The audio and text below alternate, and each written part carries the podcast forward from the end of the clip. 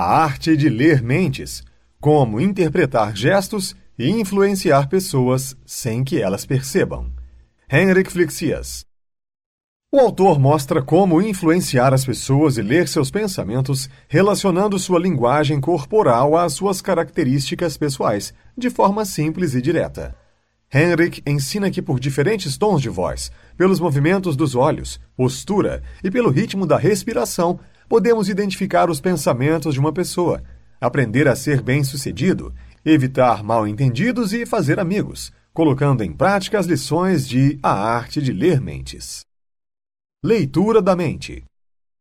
Todos os nossos pensamentos afetam o nosso corpo de um modo ou de outro. Se você estiver assustado, a sua boca ficará seca e o fluxo sanguíneo em direção às pernas aumentará, preparando-o para uma possível fuga. Se você começar a ter pensamentos sexuais sobre outra pessoa, perceberá reações muito óbvias no seu corpo, ainda que não tenha passado de um pensamento. Às vezes, as reações são mínimas, porém, observando atentamente, podemos perceber como ela se sente, quais são as suas emoções e no que está pensando. Muitos sinais mudam constantemente quando estamos conversando: linguagem corporal, movimentos dos olhos, ritmo da fala, etc. Tudo isso pode ser considerado comunicação não verbal ou silenciosa. Toda comunicação é absorvida, analisada e interpretada pela nossa mente inconsciente. Entretanto, a mente inconsciente não é perfeita. Ela tem muito a absorver, entender e interpretar, tudo ao mesmo tempo, e ninguém a ensinou como desempenhar essa função. Muitas vezes deixamos escapar algum detalhe e interpretamos algo de maneira equivocada. Para ser o melhor possível na arte de ler mentes, é importante aprender a captar e interpretar corretamente os sinais silenciosos que as pessoas revelam inconscientemente quando se comunicam. Prestando atenção e direcionando a sua própria comunicação silenciosa, é possível decidir qual mensagem transmitir e garantir que não será mal interpretado por ter dado sinais que não queria. O que é empatia e por que você a deseja? A palavra empatia significa criar harmonia e relações amistosas. Ao criar empatia com alguém, estamos gerando um relacionamento de confiança, consentimento, cooperação e abertura às ideias do outro, tanto em ambiente profissional quanto pessoal. Para conquistar a empatia de alguém, a regra básica é descobrir como a pessoa prefere se comunicar. Ao adaptar-se a outra pessoa, você se expressa como ela, e assim fica mais fácil a comunicação. Se adaptando ao modo de comunicação do outro, você demonstra que é como ele, já que as suas expressões são semelhantes. Depois de estabelecer a empatia, você não precisa mais continuar seguindo a orientação da pessoa, nem se adaptar. Ela ficará satisfeita em seguir você, e você poderá começar a mudar o seu comportamento para conseguir a mudança no outro. Se houver empatia, a pessoa também aceitará as suas ideias e sugestões mais facilmente. Uma maneira simples de usar a linguagem corporal para criar empatia é copiar a outra pessoa. Olhar a postura, o ângulo da cabeça, como ela mantém os braços e depois fazer o mesmo. Há duas formas de fazer isso, o que o autor chama de alinhamento e espelhamento. No alinhamento, você mexe a parte correspondente do seu corpo quando a pessoa com quem você deseja se alinhar se mexer, ou seja, se ela levantar o braço direito, levante o braço direito. No espelhamento, você move a parte oposta do seu corpo, ou seja, ela move o braço direito, você move o seu braço esquerdo, como se você fosse a imagem dela num espelho. É muito importante ser discreto e fazer isso gradualmente. Um jeito de mascarar que está imitando alguém é atrasar os seus movimentos. Em vez de fazer algo logo depois da ação da outra pessoa, você pode esperar 20 ou 30 segundos ou ainda imitar as expressões faciais de um indivíduo, já que ele não pode ver o próprio rosto. Outro jeito de estabelecer a empatia é através da voz. Você adapta a própria voz ao jeito da outra pessoa. Ouça e veja como ela usa a tonalidade, timbres, melodia, ritmo, força e volume. Preste atenção nas palavras que a pessoa usa com mais frequência e depois comece a usá-las. Dessa maneira, você começa a falar a língua da pessoa, mostrando que é igual a ela, e será claramente entendido, já que vocês até usam as mesmas palavras ao falar. Outro jeito para uma boa empatia é adaptar a sua respiração à de outra pessoa. Você deve observar o estômago, o peito, os ombros e o pescoço. Se você conseguir sincronizar totalmente a sua respiração com a de outra pessoa, o vínculo entre vocês poderá ser mágico. Observe onde a pessoa está concentrando a atenção, assim saberá o que ela tem interesse. Para ter certeza absoluta de que o foco da pessoa está em você, ela deve estar olhando nos seus olhos enquanto você fala. Os sentidos e o pensamento. Se você conseguir entender o perfil da outra pessoa, por exemplo, se ela é mais auditiva ou mais visual, também conseguirá entender como essa pessoa pensa, como prefere se comunicar e o que é importante ou desinteressante para ela. Na neurociência já se sabe que ao pensar ativamos partes diferentes do cérebro e dependendo de qual parte estiver sendo ativada, os olhos se movimentam de formas diferentes. As pessoas que pensam em imagens olham para cima e para a esquerda quando estão lembrando, e para cima e para a direita quando estão construindo imagens novas na mente. O olhar para pensamentos auditivos é direto para os lados para a esquerda, no caso de memórias, e para a direita, no caso de pensamentos novos. Sensações físicas e emoções localizam-se para baixo e para a direita. Uma pessoa visual usa palavras que fazem sentido em contextos visuais. Ela prefere palavras como olhar, focar, imaginar, retratar, insight, brilhante, visualizar, perspectiva, ver, prever. Uma pessoa auditiva usa palavras diferentes que soem verdadeiras para ela. Dizer ênfase, ritmo, alto, tom, monótono, surdo, soar, perguntar, falar, discutir, comentar, ouvir. Uma pessoa sinestésica, na maioria das vezes alguém orientado pelo tato ou pelas emoções, ou aqueles cujo sentido primário é o paladar ou o olfato, sente-se mais à vontade usando termos como tocar, manusear, pressionar, apertado, quente, frio, contato, tensão, pressão, sólido, ferida, censurar, captar, tangível. Se estiver se comunicando com várias pessoas ao mesmo tempo, em uma reunião, por exemplo, é preciso ter certeza de que você está usando todas as impressões sensoriais possíveis na sua comunicação. Suponhamos que você esteja fazendo uma apresentação.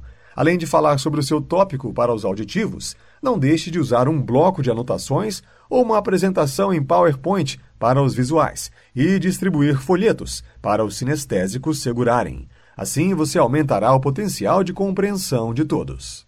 Se conseguir entender qual tipo de impressão sensorial a outra pessoa prefere, entenderá o que ela está tentando dizer para você, adaptando a sua escolha de palavras ao modo pelo qual a pessoa pensa e percebe o mundo você pode se expressar sem nenhum perigo de ser mal interpretado.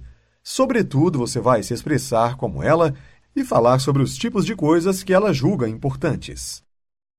Como sempre revelamos as nossas emoções. A causa mais comum de uma emoção é um sentimento ou uma crença de que a nossa segurança pessoal ou o nosso bem-estar geral está sendo ameaçado. Elas provocam mudanças em partes diferentes do nosso cérebro e afetam o nosso sistema nervoso autônomo, que, por sua vez, regula funções como respiração, suor e batimentos cardíacos. Mas as emoções também alteram as nossas expressões faciais, a nossa voz e a nossa linguagem corporal. Podemos ficar emotivos ao lembrar situações em que tivemos emoções fortes, ou começamos a nos sentir como nos sentimos naquele momento ou a sentir emoções novas como uma reação ao que sentimos naquele momento. A nossa imaginação nos permite criar pensamentos ou cenas imaginárias que podem despertar emoções.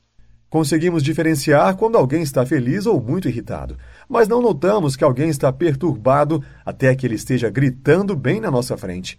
Também confundimos as expressões faciais chegando a acreditar que alguém está com medo quando está apenas surpreso ou que alguém está irritado quando está apenas se concentrando em um problema. Há três classes principais de expressões faciais emocionais sutis. Elas se chamam expressões suaves, expressões parciais e microexpressões. Uma expressão suave usa todo o rosto, mas sem muita intensidade. Todas as partes do rosto mudam suavemente. Uma expressão parcial somente usará uma ou duas das partes do rosto necessárias para uma expressão facial completa. Essas expressões parciais podem ser fortes ou suaves, mas em geral são suaves. Microexpressões são expressões faciais rápidas, porém completas, que revelam o que a pessoa de fato está sentindo. Podem durar um quarto de segundo e são muito difíceis de observar conscientemente. Nunca é tarde demais. É importante conseguir perceber quando alguém está mentindo para você. O jeito mais fácil de mentir é com palavras. Não somos tão bons em mentir com expressões faciais. A maioria de nós nem pensou no fato de que o nosso corpo realmente fala muito também. Se quisermos saber o que alguém está realmente nos falando, devemos nos preocupar menos com as palavras ditas e mais com o que ela estiver expressando com o resto do corpo e o tom de voz. Se conseguirmos notar alguma desarmonia no que é expresso, entre o que as mãos e as palavras comunicam, por exemplo, poderemos desconfiar que haja duas maneiras diferentes envolvidas. Os sinais inconscientes e contraditórios que um mentiroso demonstra se chamam vazamento. Quando alguém mente ou tenta esconder os próprios sentimentos, haverá um vazamento em diferentes áreas. Mas tome cuidado, pois certas pessoas não exibem nenhum vazamento, apesar de mentirem. Então não interprete a ausência de vazamentos como garantia de que alguém esteja falando a verdade. Ao descobrir esses sinais, o seu próximo passo é considerar o contexto e quaisquer outros motivos possíveis para o comportamento antes de afirmar com segurança que alguém esteja mentindo. O jeito que mais usamos para ocultar as nossas emoções é o sorriso. Ele afirma que geralmente tentamos mascarar as emoções negativas e que o uso dos músculos no sorriso é a expressão mais distante das expressões negativas. Os olhos se movem quando uma mentira é construída, por isso, o mentiroso quase não olha nos olhos diretamente.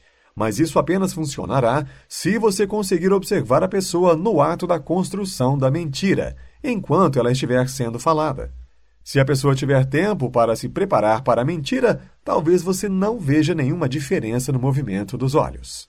O gesto mais comum é cobrir a boca, como se quisesse impedir a mentira de sair ou como se você sentisse vergonha do que está prestes a dizer. É provável que todos os outros gestos com as mãos em direção ao rosto, ajustar os óculos, puxar o lóbulo da orelha, coçar o nariz, na verdade sejam o mesmo gesto básico que foi desviado da boca para fazer algo menos suspeito. Ao mentir, o jeito de falar muda e a qualidade da voz também. Começamos a usar pausas longas ou curtas demais se comparadas aos nossos padrões de fala anteriores. Precisamos lembrar que localizar um desses sinais não basta. Tudo o que um sinal significa é que você deve ficar atento a outros indícios. Você precisará do contexto para determinar se a pessoa está mentindo. Olhe profundamente nos meus olhos. Uma sugestão é uma proposta ao nosso inconsciente. Em geral, as propostas são feitas à nossa mente consciente, então refletimos e decidimos sobre ela depois de ouvi-las. Quando alguém faz uma proposta à nossa mente consciente, filtramos as informações, analisamos o conteúdo do que foi sugerido e depois decidimos. O nosso inconsciente não filtra e não faz julgamentos. Ele aceita as propostas sem criticar. Um método muito comum para plantar ideias novas em alguém é afirmar que algo não é o caso. Antes de não poder fazer alguma coisa, precisamos imaginar o que colocaremos depois da palavra não. Não pense em um urso polar azul. Para entender a frase, você precisa ter certeza de que entende o que significa um urso polar azul a fim de aplicar o conceito abstrato do não. E aí já é tarde demais. Você já pensou em um urso polar azul. Isso tem a ver com o fato de que os conceitos abstratos são as últimas coisas que aprendemos quando crianças. Por serem abstratos e não terem correspondentes no mundo real, eles são difíceis de se lembrar. Se disser ao seu filho para não se jogar para trás na cadeira, você está dando a ideia de se jogar para trás na cadeira. Então, em vez de pedir a alguém para não fazer algo, por que não lhe dizer o que você quer que ele faça? A probabilidade de conseguir o que você quer será muito maior. Mude o tom de voz ou busque contato visual ao falar as palavras que sejam parte da sua sugestão. Tudo o que você precisa para que o inconsciente da pessoa que você está tentando influenciar compre a ideia é emitir as coisas que você diz com uma voz um pouco mais baixa, como se elas fossem especiais. Levantar âncora. Como você sabe, é possível influenciar os estados emocionais dos outros através de empatia e sugestão. Porém, os resultados serão um pouco imprecisos e você poderá achar difícil conquistar reações emocionais fortes. Existe um modo melhor de influenciar as emoções que permite causar qualquer sensação desejada em qualquer pessoa que você quiser, quando quiser, e este modo mais eficaz é o uso de âncoras. Âncoras igual a marcas. O objeto que aciona uma reação emocional a uma lembrança é conhecido como âncora. Trata-se de uma situação, objeto ou experiência que associamos inconscientemente a certa emoção. Nós esbarramos nesse tipo de âncora o tempo todo, quando ouvimos uma música conhecida e sentimos as mesmas emoções que sentimos ao ouvi-la pela primeira vez, ou rever álbuns cheios de fotos antigas, despertando memórias e as emoções que as acompanham. E não nos esqueçamos das trilhas sonoras de filmes. Em muitos filmes, a música é usada como âncora para conduzir o público ao estado emocional certo. Podemos facilmente criar âncoras novas em nós mesmos e nos outros, e sempre estamos fazendo isso. Então podemos muito bem aprender a fazer direito. Ao criar âncoras novas, você sempre saberá exatamente qual emoção está sendo criada e exatamente o que fazer para criar. É assim que funciona. O que você fizer ou disser quando estiver com alguém que esteja vivenciando uma emoção forte ficará ligado à emoção nas lembranças da outra pessoa. Essa ação particular será a sua âncora. Mais tarde, quando você repetir, dizendo ou fazendo a mesma coisa de antes, isso estimulará a memória do estado emocional que a pessoa estava vivenciando quando a âncora foi plantada. Uma boa âncora é fazer contato físico com alguém que esteja de bom humor. Assim, você poderá ajudar quando a pessoa estiver menos feliz, tocando-a e acionando as emoções positivas e atuais dela. Tudo o que percebemos pode criar uma âncora funcional. Uma palavra, uma imagem, o tom da voz, um gesto particular, um odor, uma cor ou um sabor. Por motivos naturais, uma pessoa visual prefere uma âncora visual e uma pessoa auditiva prefere uma âncora baseada no som. Se você não tiver certeza sobre que tipo de âncora usar, combinar várias impressões sensoriais nela pode ser uma boa ideia. Em vez de apenas dizer uma palavra, você o faz com um tom de voz específico, enquanto faz um gesto com uma das mãos e toca o braço da pessoa com a outra. Quanto mais impressões sensoriais você conseguir incluir na âncora, mais clara e forte ela será. Você também pode plantar âncoras em si mesmo. É uma ótima maneira de dar a você um estímulo necessário de qualquer emoção.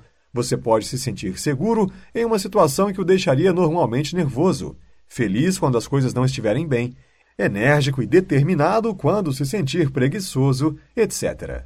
Talvez você esteja longe demais da pessoa para conseguir tocá-la de um jeito natural. Em situações assim, você conseguirá bons resultados se usar um gesto claro e acentuado e disser algo.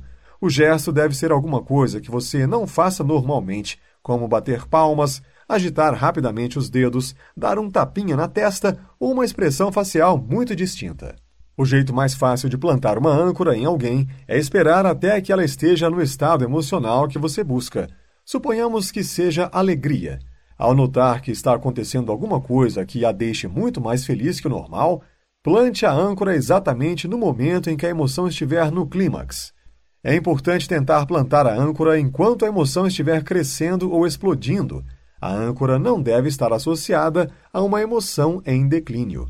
Quando aprender a colocar em prática as lições ensinadas pelo autor, além de influenciar pessoas, você poderá criar ambientes muito mais descontraídos e agradáveis, não somente através da linguagem corporal, mas também da empatia. Você se tornará muito mais influente e eficaz na arte de ler mentes. Descubra a forma de expressão que a pessoa está usando e adapte-se a ela o máximo possível. Levar as pessoas a falar sobre si mesmas é um atalho para a empatia. Ocultar as emoções ou fingir sentir algo que não se sente é uma forma de mentira. Crie uma memória forte em alguém quando a pessoa estiver no auge de seu melhor estado emocional.